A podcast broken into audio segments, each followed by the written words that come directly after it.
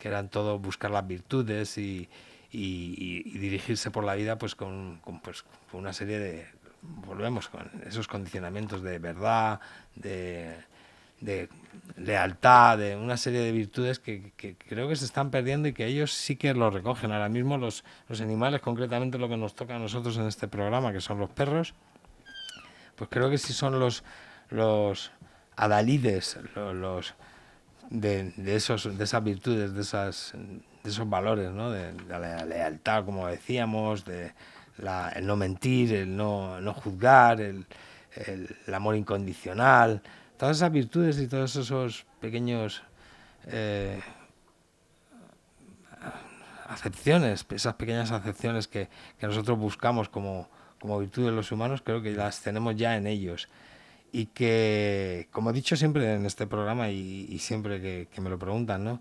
nos pueden enseñar muchísimo. Lo que pasa es que hay que tomarse en principio la molestia de, empezar a comprendernos, bajarnos de ese pedestal de, de, endiosados que estamos, que somos la especie humana, que somos las que dirigimos todo este tinglado, y no, no, no, no demasiado bien, creo, ¿eh? por, lo que, por lo que se está viendo en cuanto a tendría mucho que decir en este planeta, ¿no? De cómo lo hemos tratado y cómo le estamos tratando. Y cómo nos tratamos entre nosotros mismos. Oye, Luis, una, una pregunta que creo que nunca te he hecho. ¿A ti qué película te gusta más que trate sobre perros?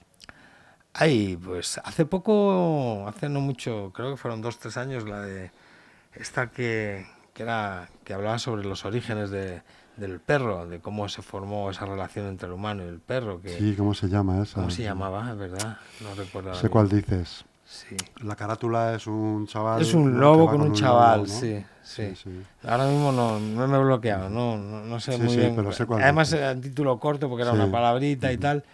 Y ya eso no se ocurrirá.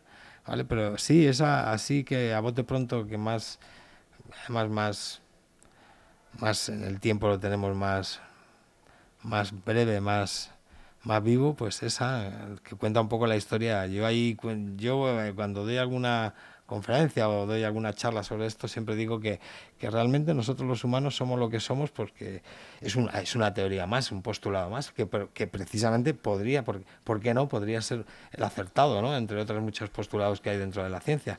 Y es que los humanos no, no seríamos quienes somos ni estaríamos donde estamos ahora si a lo mejor si el, este amigo, el lobo, en su, en su momento no se hubiera no hubiera hecho esa, esa coalición con nosotros, con los humanos, ayudándonos, porque yo siempre postulo eso de que pues éramos cazadores recolectores y que, y que quizás seguiríamos siendo, hubiéramos evolucionado de otra manera de no haber sido por ellos, porque nos facilitaban tanto la vida, la caza en, en estos casos, como, como éramos cazadores y recolectores, que hicieron que, o nos facilitaron que pudiéramos ser más sedentarios y que empezáramos a, a pues, anclarnos en pequeños poblados y ahí se empezó a inventar y que siempre digo que fue una mujer la que era la encargada de, tirar los desperdicios de, lo que se recolectaba y se dio cuenta de que jolín, todo lo que se tiraba y se desperdiciaba al final germinaba y daba, daba sus frutos entonces em, yo creo que a partir de ahí empezó a, a descubrirse la, la agricultura y la ganadería pues ya viene un poco dado, ¿no? Eh, ese manejo que tenemos de otras especies siempre ha sido eh, en la mano de, estos amigos que cuando se han convertido los perros que nos hacían esa labor de pastoreo y de, y de, y de caza, ¿no? nos han ayudado mucho. Entonces yo creo que si no hubiera sido por los, por estos, por los perros, su día los lobos, que nos apoyaron, nos ayudaron y que hicieron esa, esa pequeña coalición con nosotros de colaborar porque era mutuo, era, era, era redundante, o sea, era, era mutuo eh, ese, ese, favor, porque nos ayudaron a nosotros y nosotros en, momentos críticos, que eso viene siendo como hacia la última glaciación, ¿no? que, hacía frío y, y, hubo que, que, hacer ese pequeño convenio ¿no? de esas dos especies que nos ayudó tanto y que ahora tantas alegrías nos está dando todavía hoy, hoy en día.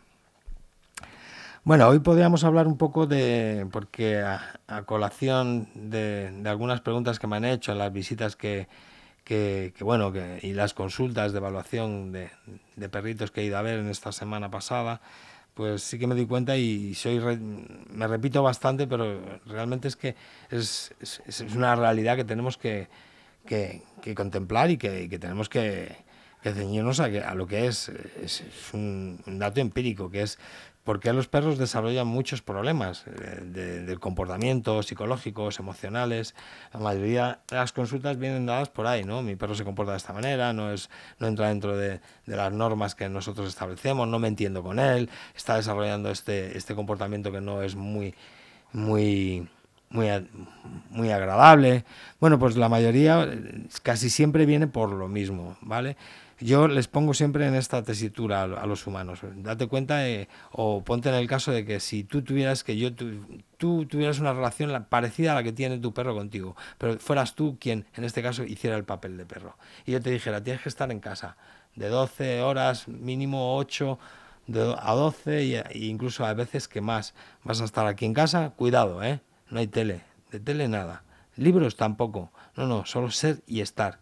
Y portarte bien cuando yo venga, portarte bien, estar guapo, estar estupendo y cuando salgamos por ahí, que tus relaciones sociales sean las adecuadas. Eso es imposible. Yo creo que estáis todos conmigo en que tarde o temprano desarrollaríamos algún, algún déficit o alguna perturbación dentro de nuestro comportamiento, de nuestra psicología y de nuestros, eh, no, de nuestros sentimientos, de nuestras emociones. Entonces todos esos desequilibrios se, venían, vendrían dándose. Y esos son los que se vienen dando en los perros.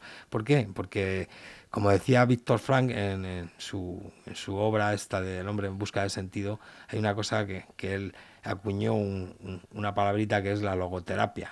¿no? La logoterapia no es ni más ni menos que todos necesitamos tener un motivo, una motivación y un objetivo en la vida. Y además hacer cosas. Si no tenemos esa posibilidad de hacer cosas o desarrollar nuestro potencial como con nuestra personalidad, nuestro carácter y nuestra imaginación, lógicamente al final vamos a desarrollar muchos desequilibrios y eso en el mejor de los casos. Entonces, en la mayoría de los casos yo lo que yo lo que propongo o lo que es siempre lo mismo, empieza a entenderte con tu perro, crea un lenguaje con un vocabulario donde empecéis a, intercambiar información y comunicación y una comunicación basada en, esa proyección de vamos a hacer cosas juntos. Y además vamos a establecer cuál es el orden jerárquico en esta sociedad en la que vivimos, donde los animales lógicamente no van a ostentar nunca eh, pues, eh, ese puesto dominante o, de, o de dirección. Entonces, eh, una manera de decirte que tú eres el subordinado es que vas a hacer cosas conmigo y vas a hacer cosas para mí. Ya nos estamos entendiendo y tienes una ocupación, tienes un fin, tienes un objetivo, tienes un propósito y eso mm, va va a apaciguar y va a amortiguar muchas posibilidades de que tu mente empiece a, funcionar de una manera o tu, biología de rienda suelta a, algo que va a ir sin control y sin, y sin dirección. Entonces, pues va a dar rienda suelta, como en muchos de los casos que pasan con los perros, que esas sus cargas instintivas más primigenias. La caza, la presa, hay una, una sale alguien corriendo, una bicicleta, voy corriendo detrás de ello, porque no sé hacer otra cosa, no me han enseñado otra cosa, y entonces de qué tiro, de lo que traigo de, en el equipaje, de que cuando he venido a este mundo, que es las cuatro cosas que aprendí y que siguen ahí latentes dentro de esa información genética, que es cuatro cosas. Y eso disgusta mucho al humano. Como comprenderás, la mayoría de las consultas o de, los trabajos que me, que me encargan suelen estar relacionados con ese tipo de cosas. En, este, esta semana he ido porque también he estado con un perrito que se llama Ajax, que es una belleza, me encantaría que lo hubierais visto. Es una Kita Inu eh, de línea americana, además de pelo largo. Yo había visto muy pocos. Tengo un amigo que es criador de ellos y es uno de ellos. Y es increíble porque además visualmente, Visualmente es una auténtica belleza. Es negro, de pelo largo y gigantesco y es, increíble. Tiene cinco años. Los perros son complejos, ¿no? Son complicados. Los perros asiáticos están condicionados a, otro, a otra forma de vida, a otra cultura, donde no se les ha dado esa proyección o esas necesidades del humano no eran las que había en Occidente.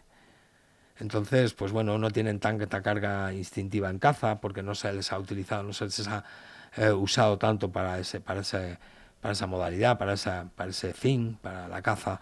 Eh, y entonces, pues, es por ejemplo, ayer lo veíamos eh, con, con, Ajax, pero la mayoría de las veces pasa, es que a un perro occidental o a mi perra misma le tiras una pelota al lado y se le abren los ojos, se le desorbitan porque está deseando ir a por ello, porque es, le llama la atención. Pero a un perro asiático puede pasar una pelota a su lado botando, que, que es como el que oye, y dice, bueno, ¿y qué, qué quieres que haga con eso? No tiene mucha no tiene mucha intencionalidad. Eh, no, no tienen esa carga, no tienen esa necesidad ancestral que ya viene en su información genética y es una herencia. Entonces, eh, entre eso y que, bueno, pues son perros un poquito especiales, son muy inteligentes, pero les condicionan pocas cosas de las que normalmente y habitualmente nosotros como profesionales estamos acostumbrados a usar para ese tipo de condicionamiento, desde las técnicas de Pavlov, de condicionamiento clásico, refuerzo positivo, pues podemos usar algunas cosas. Con esos perros lo primero que tienes que hacer es... Eh, a mí me encanta porque son perros que te juzgan, te juzgan y, te, parece que te miran dentro, parece que están mirando tu alma. Y ahí es donde eh, tienes que demostrar que, que, eres una persona bien intencionada y que tienes un corazón, como decían en la literatura romántica, puro, ¿no? Que eres de corazón puro y es cuando puedes ganártelos. En el momento en que tienes otra que tu intención o tu, o tu energía o tu vibración eh, vibran bajo, con una mala influencia, un poco negativo, enseguida lo captan. Son perros muy perceptivos. Perciben a la persona y estudian a la persona. No, no se dejan condicionar, por así decirlo. Eh, podríamos poner el ejemplo de que aquí los perros occidentales son un poquito más simples, son más, más nobles, ¿no? Y los perros asiáticos son un poquito más complicados en ese aspecto. Son un poquito más profundos de todos modos, por aquí por Occidente se ven muy poquitos perros asiáticos. No, no, cada vez más. ah, bueno, la sociedad en la que estamos, cada vez, ahora ya puedes ver cualquier tipo de raza. No se ve el cangal, este famoso también. el cangal, que es el. sí, el cangal es el pastor. Eh, asiático, de, eh. asiático de Mongolia o de no sé dónde. Sí, viene del Cáucaso y demás. y es, es, un perro que es, es un. Es, es tipo mastín, es un, perro muy grande, pesado y que en algunas, en algunas zonas de Asia pues se ha criado y ha, ha, derivado en otras, en unas razas muy determinadas, unas líneas que son gigantescas y se usaban mayormente pues para defender al ganado y a, y a las personas de, de, los lobos y de los osos incluso, así que son perros bastante, bastante agresivos y bastante fuertes. y luego los americanos han sido también muy aventureros en esto de las líneas, porque es verdad que hay razas europeas, digamos, llamémoslas eh, limpias y puras, que los americanos las tienen también. Se han americanizado. Se han americanizado. a lo mejor son más grandes.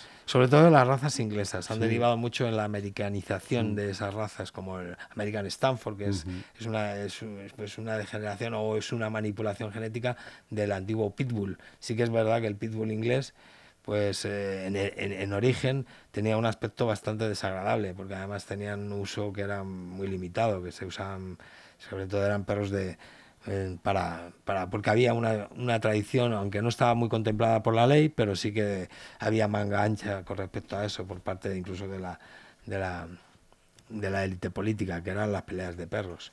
Entonces, como había cierta permisibilidad, aunque luego por por delante lo prohibían, pero luego por detrás eh, era Vox Populi y, era a diario, esas prácticas se, veían ¿no? en la calle. Entonces eran perros bastante feos y bastante limitados. Luego se fue suavizando esa raza y esa línea hasta que ahora se ha convertido en lo que vemos ahora. Y luego los americanos, pues incluso pues, empezaron a manipular genéticamente, cruzándolo con otras razas. Eh, más, más suaves y más un poquito más, más amables y consiguieron pues lo que vemos ahora. Es el American Stanfordshire Bull Terrier o, u otras líneas también muy parecidas, ¿no? que, derivan de eso, el Bulldog americano y otras. Eh, también podríamos hablar sobre, no solamente sobre lo, que se ha hecho, bueno, ya, sabemos que, que, todo esto deriva de, de un poco la degeneración, de la imaginación, la imaginería humana. Esto ha sido pues buscar y seleccionar de forma pues un poco alternativa y, artificial para buscar las razas en, eh, buscando pues algunos detalles del comportamiento, de la predisposición genética para, para nuestras darle la utilidad a, cualquier pues en este caso trabajo o, o finalidad que nosotros buscáramos y han degenerado muchísimo, pero bueno, hay muchísimas razas. Ahora, sobre todo las razas asiáticas, yo creo que proliferan mucho eh, aquí en nuestro país. Podemos ver una amplia gama de, estas líneas asiáticas, como está el, hablando del, del Akita Inu, está también el Shiba Inu, que se está dando mucho, cada vez se ven más en las calles, y son perros, la verdad, que son encantadores y son perros increíblemente inteligentes, cada vez más. Lo que pasa es que vuelvo a decir, si intentas ganártelo a través de los métodos tradicionales, que, usamos aquí en Occidente, eh, los sistemas de adiestramientos basados en la presión, en el, estímulo-respuesta y el castigo en el caso de que hay una respuesta negativa, pues ahí, bueno, yo creo que no funciona con ninguno, ¿no? pero en este caso con los perros asiáticos creo que ahí das en callo. Entonces es, darte, es, tienes que ganártelo. Esto es, es un animal inteligente, que siente, sensible y que si no te lo ganas, si eres realmente sincero y, y das un poquito, eh, eres un poco recíproco con lo que hablábamos, que no, que te ofrecen todo, te dan su amor incondicional, su lealtad, no mienten, entonces tienes que ser un poco más de, de, lo que te están ofreciendo. Y si eres un reflejo de, de, eso mismo que te ofrecen, consigues con los perros asiáticos, consigues ganártelos y, tienes unos amigos increíbles. La verdad es que la lealtad aquí en, en toda esta, en esta línea de, de, esta, de esta especie mm, es, yo creo que es el, el estandarte, ¿no? Entonces da igual que hablemos de unas líneas, ya bien sean asiáticas o ya sean occidentales o de otros continentes, que en todos eh, tenemos ese, ese pequeño detalle a tener en cuenta que es, yo creo, el gran detalle, ¿no? que es algunos de los valores por los que nosotros siempre buscamos esa compañía y esa, y esa relación. Me dice, dice Chus que siga hablando, no sé qué más contaros. Contaros, pues bueno, de lo que estábamos hablando es es que me echo con esta semana de, de, lo mismo que os venía hablando al principio. Y es que tenemos que, darle una, tenemos que darle una salida a esa relación, si nos importa de verdad, si no te, queremos tener un perro como si fuéramos, yo muchas veces les contaba a mis alumnos, oye, porque veía que realmente la proyección que tenían o, el interés que tenían en tener una mascota pues era meramente eh, como otros muchos detalles que tenemos en las posesiones que tenemos a diario, el coche y demás. Es, eh, pues, oye, ¿por qué no te compras uno en el Ikea de estos de Escayola que será mejor? Porque realmente los perros, como hemos dicho en otras ocasiones y hemos repetido hace un momento, son animales sensibles, muy inteligentes y que pueden compartir con nosotros muchas cosas, además de enseñarnos una larga lista de, de, acepciones, de virtudes y de valores que, deberíamos de tener en cuenta. Entonces, eh, no les hagamos un flaco favor teniéndolos como meros objetos o, meros accesorios que adornen un poco nuestra vida o, o que condicionen un poco las necesidades sociales que tenemos. También tenemos que tener perro. A mí hace no mucho tiempo me decía alguien que se había cambiado de un, de un piso a un chalet. Es que me compré chalet y no es que me gusten mucho los perros, pero jolín, si tengo chalet, ¿cómo no voy a tener perro? Pues chico, no, no, eso es una, no es una elección, eso es tiene que ser una elección pero basada en el corazón y en la cabeza también, pero sobre todo en el corazón y que y, y, el conocimiento, que yo creo que es, es algo que, lo, que brilla por su ausencia que vamos un poco con, con, esa falta de sin conocimiento por la vida, ¿no? Me decía mi abuela, va sin conocimiento. Pues eso tendríamos que decirnos a más de uno de, de nosotros, que vamos sin conocimiento. Y, es esencial, ¿no? El conocer, el, el, informarnos, el tener esa información es esencial. Luego ya, no solamente eso, sino poner un poquito de, de lo que hablamos, de corazón y, de, y también de cabeza. Te voy a poner, te voy a poner, que estaba buscándolo antes, por eso te decía que siguieras un ah. pequeño, una pequeña, un trocito de una canción de Love of Lesbian, en el que participa Joan Manuel Serrat.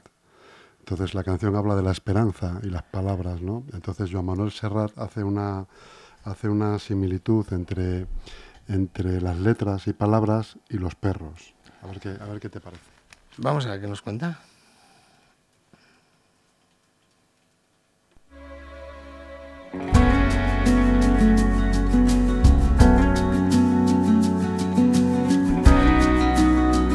Si quieres los auriculares. Acojo en mi hogar palabras que he encontrado abandonadas en mi palabrera.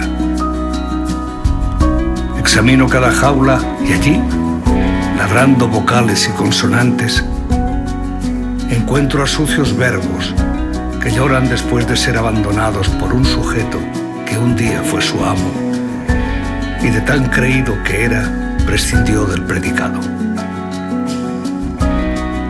Esta misma semana han encontrado un par de adjetivos trastornados, a tres adverbios muertos de frío y a otros tantos de la raza pronombre que sueñan en sus jaulas con ser la sombra de un niño.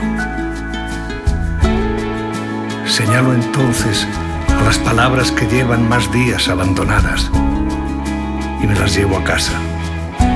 Las vacuno de la rabia y las peino a mi manera, como si fueran hijas únicas, porque en verdad todas son únicas. Acto seguido y antes de integrarlas en un parvulario de relatos o canciones, les doy un beso de tinta y les digo que si quieres ganarte el respeto, nunca hay que olvidarse los acentos en el patio. A veces les pongo a mis palabras diéresis de colores imitando diademas y yo solo observo cómo juegan en el patio de un poema. Casi siempre te abandonan demasiado pronto y las escuchas en bocas ajenas y te alegras y te enojas contigo mismo como con todo lo que amamos con cierto egoísmo. Y uno se queda en casa, y algo vacío, acariciando aquel vocablo mudo llamado silencio, siempre fiel, siempre contigo. Pero todo es ley de vida. Como un día me dijo el poeta Halley, si las palabras se atraen, que se unan entre ellas y a brillar, que son dos sílabas. ¿Qué te parece? Qué bonito, pues si fuera poeta os diría que es lo que pienso casi a diario.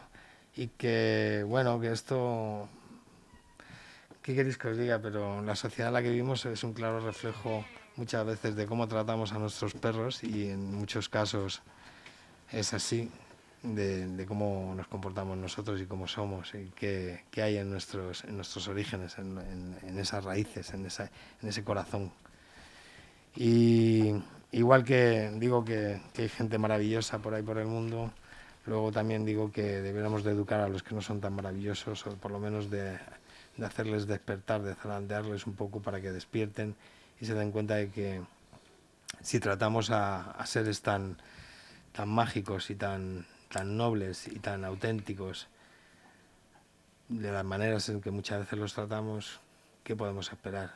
Mm, muchas veces debiéramos de, echar un poquito la vista hacia, hacia lo que estamos haciendo. Y nada más, deciros que, que lo que hablábamos antes, si muchas veces lo hacemos por desconocimiento, yo creo que si nos paráramos a, a, darnos cuenta, a, darle un poquito de tiempo y de, y de esfuerzo a, entender y a conocer un poco más a nuestros perros, veríamos, nos veríamos reflejados en muchos de los casos y veríamos que, que, por ejemplo, esa palabra tan bonita que es la empatía, que usamos tanto últimamente, yo creo que, que tiene mucho más sentido en su mundo que en el nuestro. Pues muy bien, amigo Luismi con estas palabras últimas tuyas eh, nos despedimos hasta la semana que viene, si te parece. Pues sí, hablaremos de alguna cosa interesante la semana que viene. Hombre, hoy hemos hablado de cosas interesantes. Sí, claro, siempre. Siempre hablamos de cosas interesantes. Pasar buen fin de semana a todos y, y bueno, nos vemos en breve. Un abrazo, amigo.